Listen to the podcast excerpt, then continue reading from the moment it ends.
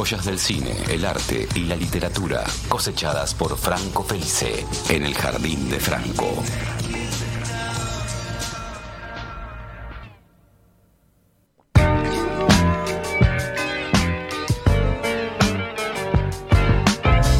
Estudiante de letras, eh, eh, gerliano, experto en Feng Shui. Franco Felice, bienvenido una vez más a todas las tormentas juntas. ¿Cómo te va? ¿Cómo estás, Esteban? Buenas tardes. Gracias por, por mencionar lo del Feng Shui. Pensé que no te acordabas. Me acuerdo. Gracias, gracias. Lo, lo- lo tengo, lo tengo muy presente, lo tengo muy, pre- muy presente. Otro miércoles eh, acompañándonos, Franco. En este punto, debo decir que esta persona que tengo eh, junto a mí en la pantalla genera mucho furor en redes. Te- Tenés un séquito vos, vos sos consciente que tenés un séquito de gente que consume lo que haces. No, por favor, no, no. Eh, no, no me enaltezcas tanto porque después me la creo, ¿viste? Por ahí te digo, bueno, no quiero salir. No, no. Hay algunas personas que me han preguntado, pero un séquito estoy lejos. Pero gracias, ya va a llegar. Ten- Tenés más fans vos, me parece. así que No, no, no, no, no, no, no, de- de- de- Me parece. No way, no way. La- la A mí, a, a mí, a diferencia, a mí me han preguntado por vos. No sé si a vos te han preguntado por mí. Creo que ahí hay un parámetro de, de calidad. A mí es peor, a mí me dicen, A mí- ah, vos sos Franco, ah, no, no, vos no sos Franco, listo, listo, no, no, no. Oh, me han escupido por no ser Franco, estoy un escalón por debajo. Eh, pero- Igual una vez, sí me confu- una vez sí me confundieron con vos, ¿Sí? eso es cierto, y bueno, tuve que, tuve que mentir para, para lograr lo que quería. te, te secaste las lágrimas y dijiste, no, no, no, no, no, no, claro, claro. Es realmente conmovedor. Acá tenemos a nuestro querido está Axel, que si lo fue escuchando, está Ian Soler en los controles. Eh, está toda la familia cítrica en, esta, en este agape, en donde, Franco, eh, si bien has hablado muchas veces de, de ellos, en este caso, bueno, mm, sí, como banda y también como solistas, en este caso, el corazón de la sección, de la columna, va a ser en base a ellos, porque te centrás en la vida durante y sobre todo post-Beatle, de un Beatle, que es eh, el amigo Pablo McCartney, ¿verdad? Exactamente, el amigo Pablo McCartney que, que un poco hoy viene a patear el tablero porque haciendo, marcando una diferencia con lo que fueron las semanas anteriores que hablamos de, cosas mucho más perturbadoras y, y terroríficas, bueno, hoy quise venir un poco más luminoso con otra cosa que, que también me gusta mucho, pero que bueno, que es, ya te digo, hay una diferencia con lo anterior. Y en este caso, bueno, vos lo sabés, eh, mi fanatismo por los Beatles, pero me quería ubicar preferentemente por la fecha en la que estamos atravesando, ¿no? por, por un aniversario que se cumple, en eh, un disco de Paul McCartney, exactamente como vos mencionaste, pero no solamente en el disco, no quiero que sea un mero aniversario por el, el lanza- el lanzamiento de este disco, sino también por toda la historia que subyace alrededor y que tiene que ver mucho con la separación de la que fue la banda más grande de la historia, eh, que está, está contada, por supuesto, está documentada, pero en muchos casos es como que se la romantizó demasiado, no mucha gente sabe lo mal que se llevaba, no mucha gente sabe los diálogos que había entre ellos musicalmente, más allá de como personas después de haber dominado el mundo durante una década. Eh, todo confluye en esta fecha, me parece a mí que es bastante interesante, arrancando a hablar de este disco, ¿no? Que, que vos mencionaste de Paul McCartney, eh, pero bueno, darle también un vistazo a lo que pasaba entre ellos cuatro. Eh, sobre- entre ellos cuatro, bueno, hay, un- hay un- uno de ellos cuatro que ya sabemos quién es, no estaba muy activo en este momento, pero bueno, de todas formas lo recordamos porque no solamente el baterista, ¿no? Ya sabes a quién me refiero. Por supuesto, estás hablando del señor Star. Exactamente. Eh, que le mandaba, se mandaba cartas con Marsh, por si los Sí, chicos no claro. no saben quién es, bueno. Claro. No, algo que, que- que pr- primero el disco que, del que vas a hablar es, es R.E.M., Ram, acá ya escuchamos un poquito de fondo. En este punto algo muy interesante que yo ya creo que es un... eh, los que sostienen esto son una minoría por ahí gente no tan interiorizada, pero profundizar un poco más en esa creencia de que, ah, bueno, los Beatles se separaron porque John llevó a Yoko un a una grabación y se cansaron, voy a andar a cagar, fin. Y no, hay algo más profundo y hay mucha dedicatoria, hay mucha inspiración, hay mucho amor y odio en el sentido más metafórico de las palabras, ¿verdad? Sí, exactamente, como vos bien decís, eh, está lleno de mitos. eh, el tema de la separación de los Beatles, el más conocido, el más difundido y el más erróneo, te diría, que es ese de que fue culpa de Yoko Ono, de que John empezó a meter demasiado en los, en los negocios de la banda y en los negocios artísticos a su pareja, Yoko Ono, lo cual es mentira, pero no me voy a detener en eso porque sería extensísimo, habría que tener una columna aparte hablando solamente de los Beatles, te la tiro por si en algún momento querés. Y, y nada, es, es demasiado extenso. Lo que sí ocurre, lo que de verdad pasa, es que luego de que la banda estalla, que esto es en el año 1970, después de editar Let It Be, que es su último disco editado, no el último disco grabado, pero bueno, también es otra historia, eh, ellos estaban en su peor momento, especialmente la dupla creativa, la, gran fuerza de los Beatles, que fueron John Lennon y Paul McCartney, que bueno, forman el dúo artístico musical quizás más grande de todos los tiempos. Eh, esa eminencia, esa institución que ellos forman con la, la famosa frase By Lennon and McCartney, eh, estaba en un momento muy crucial. Entonces, una vez que se separan, es muy interesante ver cómo cada uno de ellos, vamos a centrarnos especialmente en Paul y en John, pero también mencionando a George, cómo cada uno dispara para un lugar diferente y termina de resolver sus inquietudes artísticas de una manera muy personal en cada uno. Recordemos que eh, estamos hablando del comienzo de la década del 70. Lennon, Lennon, una vez que se separan los Beatles, comienza mucho más fuerte a tener una participación política, comienza todo esto del Lennon por la paz, contra la guerra de Vietnam. El Lennon que, bueno, utiliza también su fama, su popularidad y su música para tratar de dar un mensaje, ¿no? Tenemos al, al Lennon que se lo conoce como el Lennon pacifista, el Lennon más comercial, si queremos, de la etapa Imagine. Sí. Él edita dos discos, el primero en el año 70, que lo edita junto a Yoko, que se llama Plástico No Band, que hace poco cumplió 50 años también y que es un disco, lo recomiendo porque es uno de los pocos discos perfectos que escuché en mi vida, son 10 canciones todas, todas buenas. Al año siguiente edita otro disco que es Imagine y que bueno, trae el famoso himno eh, pacifista que es Imagine, que lo conocemos todos. Eh, tenemos por el otro lado a George Harrison, que George Harrison así como Lennon abraza las causas sociales y la política, George lleva más para un lado eh, espiritual, si se quiere, empieza a, a, a, practicar mucho el budismo, bueno, se muda, el, se va con el Ravi Shankar, ¿viste? Es como que tienen. Eh, tiene una, una, visión muy diferente y que eso también se ve plasmado en el disco que él edita a fin de año, que es eh, All Things Must Pass. Pero ninguno de los dos es materia de esta columna, solamente los quería presentar para tratar de entender un poco qué estaba haciendo, como mismo dijiste, Paul McCartney que tengamos en cuenta que era la segunda pata de los Beatles. Yo siempre, esto ya es personal, ¿no? Puede ser un poco claro. polémico, pero siempre consideré que era primero Lennon y después McCartney. Y eh, bueno, McCartney, lo, que, lo que tenía, eh, digamos, la similaridad. Ah, lo que tenía de similar, perdón, me trabé. Tranquilo, tranquilo. Es que él también se refugia, sí, se refugia en su esposa, en este caso en Linda Eastman, que es, fue su mujer durante casi 30 años. Sí. Y eh, Luego de la separación de los Beatles, él empieza a ser visto como el culpable, si se quiere. Como él, bueno, Ajá. los Beatles se separaron por McCartney. Es un artista que está muy eh, culpado en esa época, está como muy en la mira, porque todos pensaban que la culpa era de él, porque él quería editar su primer disco solista antes de que se separen los Beatles, cosa uh -huh. que finalmente ocurrió.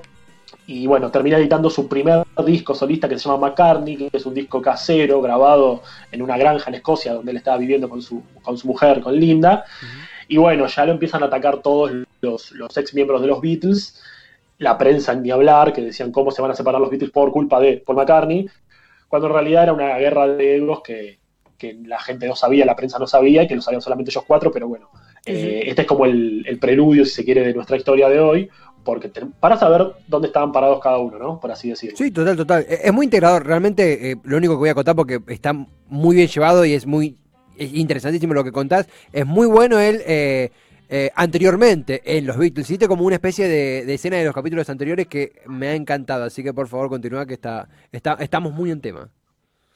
Bien, por supuesto, gracias. Por supuesto, bueno, luego de editar su primer disco solista Paul McCartney, al año siguiente, ya en el año 1971, él se muda a Escocia, a una granja en la cual vivió primeros años de los 70, uh -huh. y que afortunadamente hay mucho material audiovisual de esa época. Los videoclips de las canciones de Paul McCartney, de sus primeros dos discos, tanto de, de McCartney como de, de, Ram, que voy a hablar ahora, eh, muestran un poco esa vida del artista que tuvo el éxito, el artista que tiene éxito multimillonario, pero que está como alejado del ojo público no de la música, porque nunca dejó de hacer música, pero una vez que atravesaron esta década de fama, de excesos, de egos, de dinero con los Beatles, como ya dije, cada uno fue para su lado, Paul eligió la vida en familia, si se quiere, con Linda Eastman y las, las dos hijas de Linda Eastman fueron a vivirse a, a, una granja en Escocia.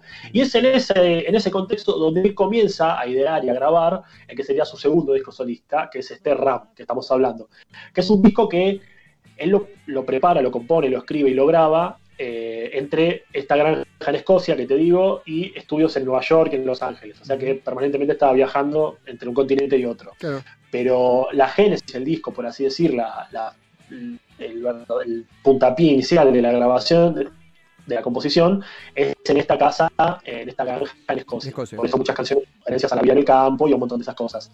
Eh, lo interesante acá es que comienza, si se quiere, con, esta, con este disco, en, en esto McCartney le gana a Lennon, si se quiere, empieza esta guerra eh, de egos entre ellos dos, entre dos, ya te digo, dos compositores que llegaron a lo más alto posible por cualquier músico, bueno, hoy están peleados, están separados, se quieren matar entre ellos después de todo el trauma que, que, significó la separación de los Beatles y esta cosa de que es culpa tuya, no es culpa mía, porque vos no querés, porque yo no quiero, porque vos te vas, porque yo me quedo. Entonces comienzan a tener una guerra de diálogos que es muy interesante en las canciones. Sí. Es por eso que la primera canción de este disco, de Ram, que lo tengo acá, obviamente lo voy a mostrar. ¡Vamos! Para, para como, como siempre. Eh, en esa primera canción, que es Too Many People, que es la que acaba de sonar en el fondo, la gente que empezó a escuchar y a leer la letra un poco que sentía que había un, unos dardos de McCartney hacia Lennon, sobre todo por el título, Too Many People. ¿Qué quiere decir Too Many People? Mucha gente. Demasiada gente. Claro. claro. se empezó a interpretar primero que era como un palazo a Yoko, como que no tiene que estar acá, hay demasiada gente. Esa, esa fue la primera, pero en la letra, en una parte, eh, McCartney canta Too Many People Practicing Prediges, que sería algo así como demasiada gente practicando plegarias, que también Lennon lo tomó como un, como un ataque personal hacia lo que era su activismo en ese momento. ¿no? Estaban sensibles, convengamos que, que, que, estaban sensibles un poquito. Estaban muy sensibles, estaban muy sensibles porque eh, eso también ayuda, me parece, a, a, desmitificar, si se quiere, un poco esta, esta cosa de, de, emparentar mucho a los Beatles con la paz y el amor, porque sí, tuvieron obviamente sus momentos, pero los últimos años de los Beatles, especialmente desde el año 68 hasta el 70, desde que graban el álbum blanco hasta que llega It Be, son realmente muy violentos entre ellos, violentos en el sentido de que eh, se querían matar, no se querían ni ver, eh, ya empezaron a tomar la banda como un trabajo, no eran claro. amigos, era más de ir, grabar, promocionar el disco, recordemos que en ese momento ellos no tocaban en vivo, los Beatles dejan de tocar en vivo en el año 66, y por lo tanto la, la, actividad como banda se reduce muchísimo.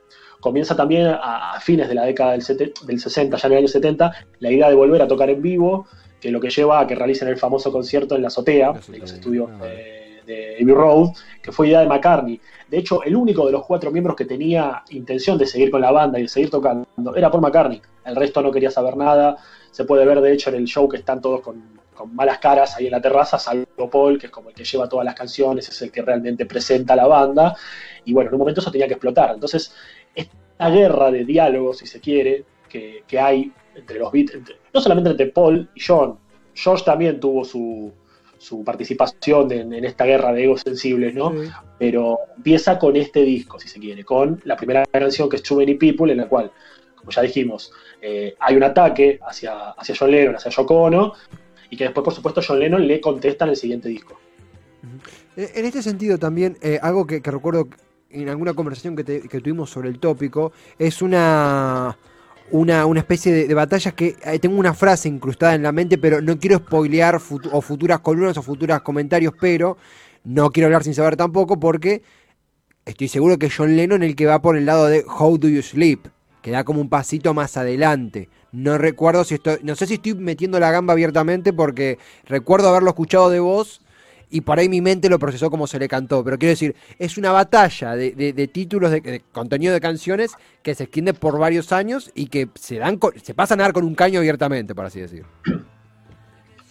Sí, sí, no, no estás equivocado para nada. Pero de hecho, Lennon, recordemos que acá ya estamos en el año 71, Ram se edita el día 17 de mayo, por eso hoy estamos en la fecha casi exacta de los 50 años, se edita en Reino Unido, en Estados Unidos, y a los pocos meses, de hecho en octubre del año 71, eh, es cuando John Lennon edita el disco Imagine, en el cual, más allá de, mantener su, su, impronta pacifista, que ya, ya, acarreaba desde el primer disco, más allá de mantener eso y de cantarle a la paz y de cantarle a Yoko y a todo lo que le cantaba en esa época, porque Lennon la verdad que le canta, toda su carrera le canta a Yoko, a los padres y a la paz. Entonces, y al hijo, y, a, este, y, a, y al hijito al hijito al que no abandonó, sí, porque el otro lo, lo, dejó medio ahí en Pampa y la Vía, pero bueno, es otra historia, no, no venimos a juzgar a Lennon acá. Sino que, bueno, en ese disco, en, Imagine del año 71, Lennon edita dos canciones que son eh, ataques contra McCartney. La primera es Crippled Inside, que es la segunda canción del disco, que es un poco más metafórica, es un poco más eh, una crítica a McCartney post-Beatles, como esa cosa de querer aislarse, de que, bueno, eh, no soporto la fama, me voy a vivir al campo, me, me, refugio mi mujer. Pero la segunda, que es la verdadera bomba, que es la que vos mencionaste, que es How Do You Sleep, que ya el título indica que hay hay mucha bronca, porque quiere decir cómo dormís, cómo haces para dormir sabiendo todo lo que hiciste, por así decir. Y la letra realmente es muy entretenida, porque Lennon usa un montón de frases que ha hecho Paul McCartney, un montón de cosas, que, un montón de, partes de canciones que Paul trajo a los Beatles, y directamente los ataca con eso. Eh, de hecho, en una parte, la, parte la, la línea más célebre es cuando dice, lo único que hiciste lo único que hiciste lo hiciste ayer, que en realidad se traduce como The only you have done is yesterday, por la canción Yesterday que todos conocemos. Y así las letras son, creo que por cada estrofa hay una puteada a McCartney, ¿no? Eh, hay también un ataque por, por la primera canción que Paul edita como solista, que es eh, Another Day. Eh, digamos que Lennon no se guardó nada en ese sentido, ¿no? Y es como lo que establece, si se quiere, la guerra más fuerte entre los dos, entre dos discos. Acá pasa que Paul McCartney está en desventaja. ¿Por qué? Porque siempre el fuerte de John Lennon fueron las letras. Lennon era un excelente eh, letrista. De hecho, es mucho mejor, me parece que es mucho mejor eh, autor que músico, siendo que músico también era espectacular, pero la letra siempre fue su fuerte. Y McCartney al revés. McCartney es un letrista que es como más de. Es, un músico que va más a la melodía, si se quiere, que va más a lo efectivo, va más a la canción, pero la letra no siempre es su fuerte. Entonces ya la tenía, tenía todas las de perder en, este, en esta batalla con la batalla de gallos antes que hiciera la batalla de gallos. O sea, estaban haciendo un. Claro, fue la primera batalla de gallos. y de hecho, esto no se reduce solamente, no se reduce a la cuestión lírica, sino también al tema del arte de los discos, ¿no? Mm. Vos fíjate que en la portada de Ram, el disco que hoy celebramos, aparece McCartney eh, agarrando por las astas a una cabra. Mm. una cabra que es la que vivía ahí con ellos en la, en la granja de Escocia, ¿no? Cuando él edita Imagine, a los pocos meses, si vos abrís el, no voy a sacar el disco porque es un lío, pero en, las fotos internas del folleto hay una foto parodia en la que Lennon está agarrando un cerdo de las orejas en la misma forma en la que McCartney lo hace, como es una clara parodia, no es, no es casualidad. ¿no? Está mostrando un chancho, un cerdo como diciendo, soy por McCartney. Sí, lo mismo pasa con el primer disco. Claro, primero, lo mismo pasa con el primer disco de McCartney solista, en el que, si bien no hay ninguna canción contra Lennon, hay una imagen en la que se puede ver en la contratapa del disco una foto de dos eh, escarabajos que están copulando era, según se dice, como una forma que él tenía de, interpretar que la banda lo trataba a él. Porque recordemos que, si bien Beatles es una palabra inventada, tiene mucho significa, tiene un parecido muy grande con Beatle, que es escarabajo. No estoy diciendo que Beatles signifique escarabajo, sino que es una palabra inventada, pero al oído popular llama confusiones. Entonces, bueno, eh, sería así como diciendo los Beatles me están rompiendo el culo. Claro, sí, sí, en criollo y directo. Eh, es muy... muy en criollo y directo. Claro, cuando dos personas con mucho talento se pelean eh, es, apasionante. Acá vemos la etapa de, Ram con Paul McCartney, muy fachero, en un look campestre, tomando por las astas a una, a una cabrita. Franco, obviamente que hay un montón de pelotas picando bajo los arcos que sé que te encargarás de ejecutar con el paso de las columnas porque sé que el tema Beatle no da para una columna, da para una saga y documentales y plataformas independientes también. Pero, pero, pero, imaginando una, una suerte de, conclusión de esto, ahí vemos también la imagen de Leno, muy bien, Ian Soler está a full en la operación. Un aplauso, un aplauso a Ian. un genio, un genio, tomando el cerdito, como una especie de, conclusión y, te tiro una pregunta súper super chicanera y súper básica, pero pongámosle un poquito un poquito de milanesa con frita esto, que es que eh, con cuál, yo ya imagino la respuesta, pero con cuál de los dos te quedas en esta batalla y por qué y qué crees que tendría que hacer la gente escuchando si tuviera que tomar posición sí o sí en esta dicotomía tan interesante. Bueno, a ver, empecemos por atrás. Yo creo que siempre en estos casos, incluso en estos casos, lo más importante es la música, son los discos. Creo que tanto Paul como John como George. Eh, ¿Por qué no hablo de Ringo? Porque Ringo nunca fue compositor en los Beatles. No es que tengo nada contra él, lo amo, pero vamos a centrarnos en los que fueron compositores, ¿no? Incluso George, que fue un compositor muy opacado por, por Lennon y McCartney.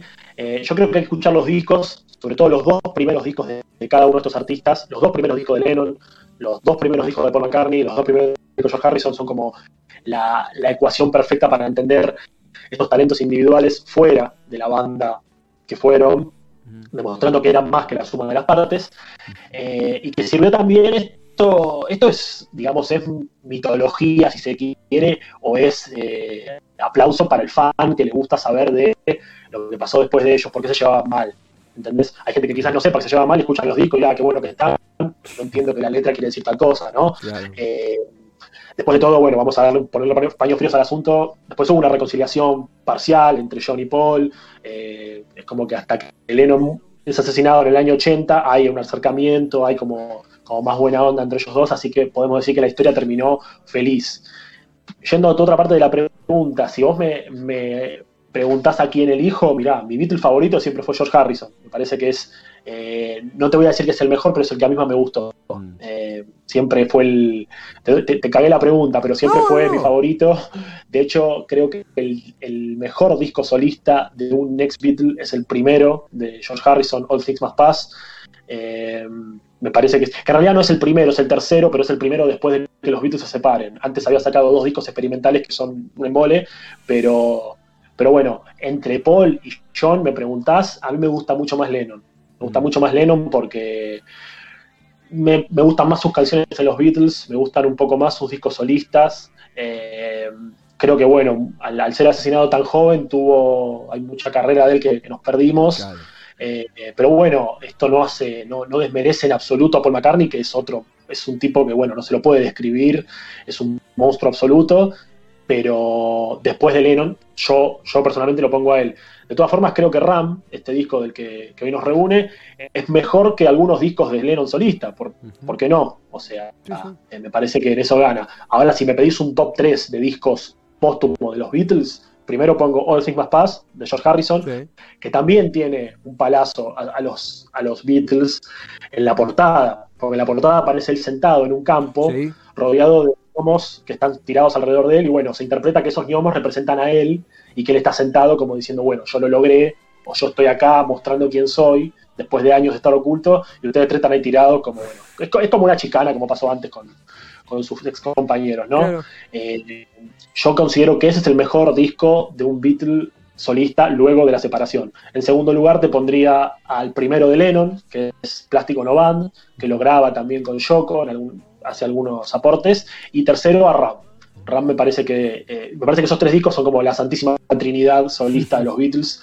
Son los tres iguales de bueno, no me voy a poner en que este es mejor por este, no, no, son los tres discazos.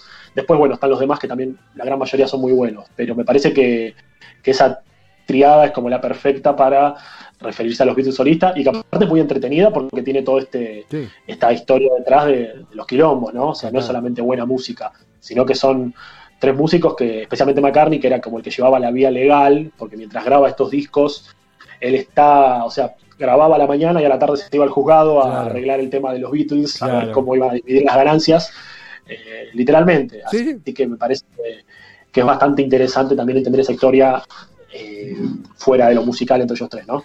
Obvio que es, es, completísimo. Eh, yo tuve la fortuna de, ahora en una columna hoy uno ve todo sobre la mesa y hay una cuestión obviamente periodística que haces eh, eh, realizándolo, pero tuve la suerte de ir por cuotas escuchando estas historias en diferentes charlas que hemos tenido y es una historia que entre todas las que tenés bajo la galera me, me entretiene y, me, y me, me, genera un montón de curiosidad. Obviamente una aclaración yo imagino que quien está del otro lado sabe que cómo funciona esto de que ahora vamos a poner la canción de Too Many People, de Paul McCartney, de Ram, no la ponemos ahora o la ponemos con nosotros hablándole arriba porque viene el copyright y nos pega, nos deja como los gnomos del álbum de Harrison.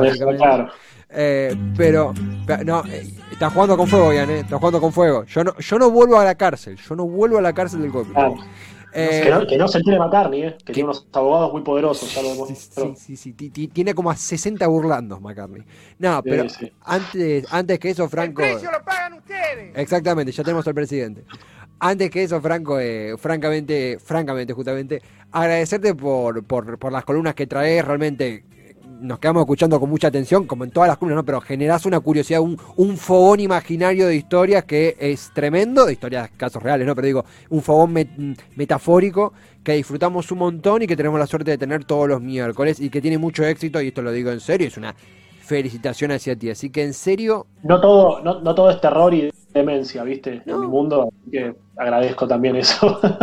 sos, un, sos un tipo con muchos haces bajo la manga, pero realmente felicitaciones y, y un placer pasar por tu jardín todos los miércoles.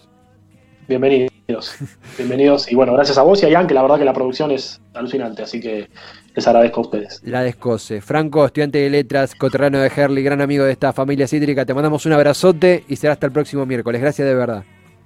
Abrazo a ustedes, chicos. Eh, bueno, buena semana y nos vemos el miércoles que viene. Gracias. Hasta el miércoles que viene, Franco Felices. Sin duda es una de las personas que eh, más nos quedamos eh, eh, escuchando atentamente su, relato, su, crónica en vivo de fenómenos que a veces nos, nos, tomarían muchos días entender y él tiene un poder de síntesis como poca gente. Él es estudiante de letras y me animo a decir también hace un periodismo artístico, un periodismo cultural, un periodismo de, estas, de estos casos tan apasionantes que es de la hostia. Somos muy felices de tenerlo entre nosotros.